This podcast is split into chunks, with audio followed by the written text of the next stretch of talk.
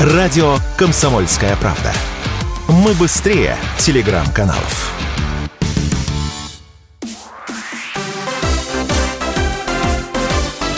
Новости спорта.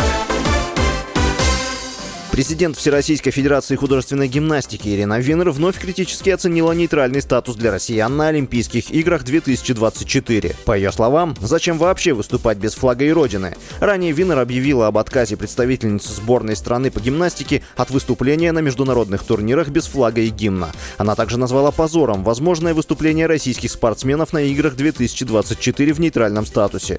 8 декабря Международный Олимпийский комитет объявил о допуске россиян и белорусов к Олимпиаде в Париже. Они смогут принять участие в турнире как индивидуальные нейтральные спортсмены.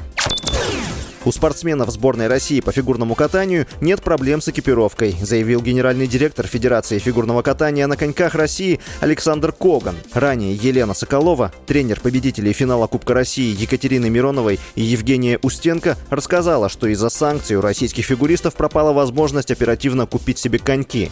По ее словам, спортсмены из команды привыкли кататься в ботинках фирмы Джексон, которые производятся в Канаде. В связи с санкциями компания прекратила поставлять товар на российский рынок. Единственная возможность купить коньки – это заказывать их через местных жителей, проживающих в США, Европе или Канаде.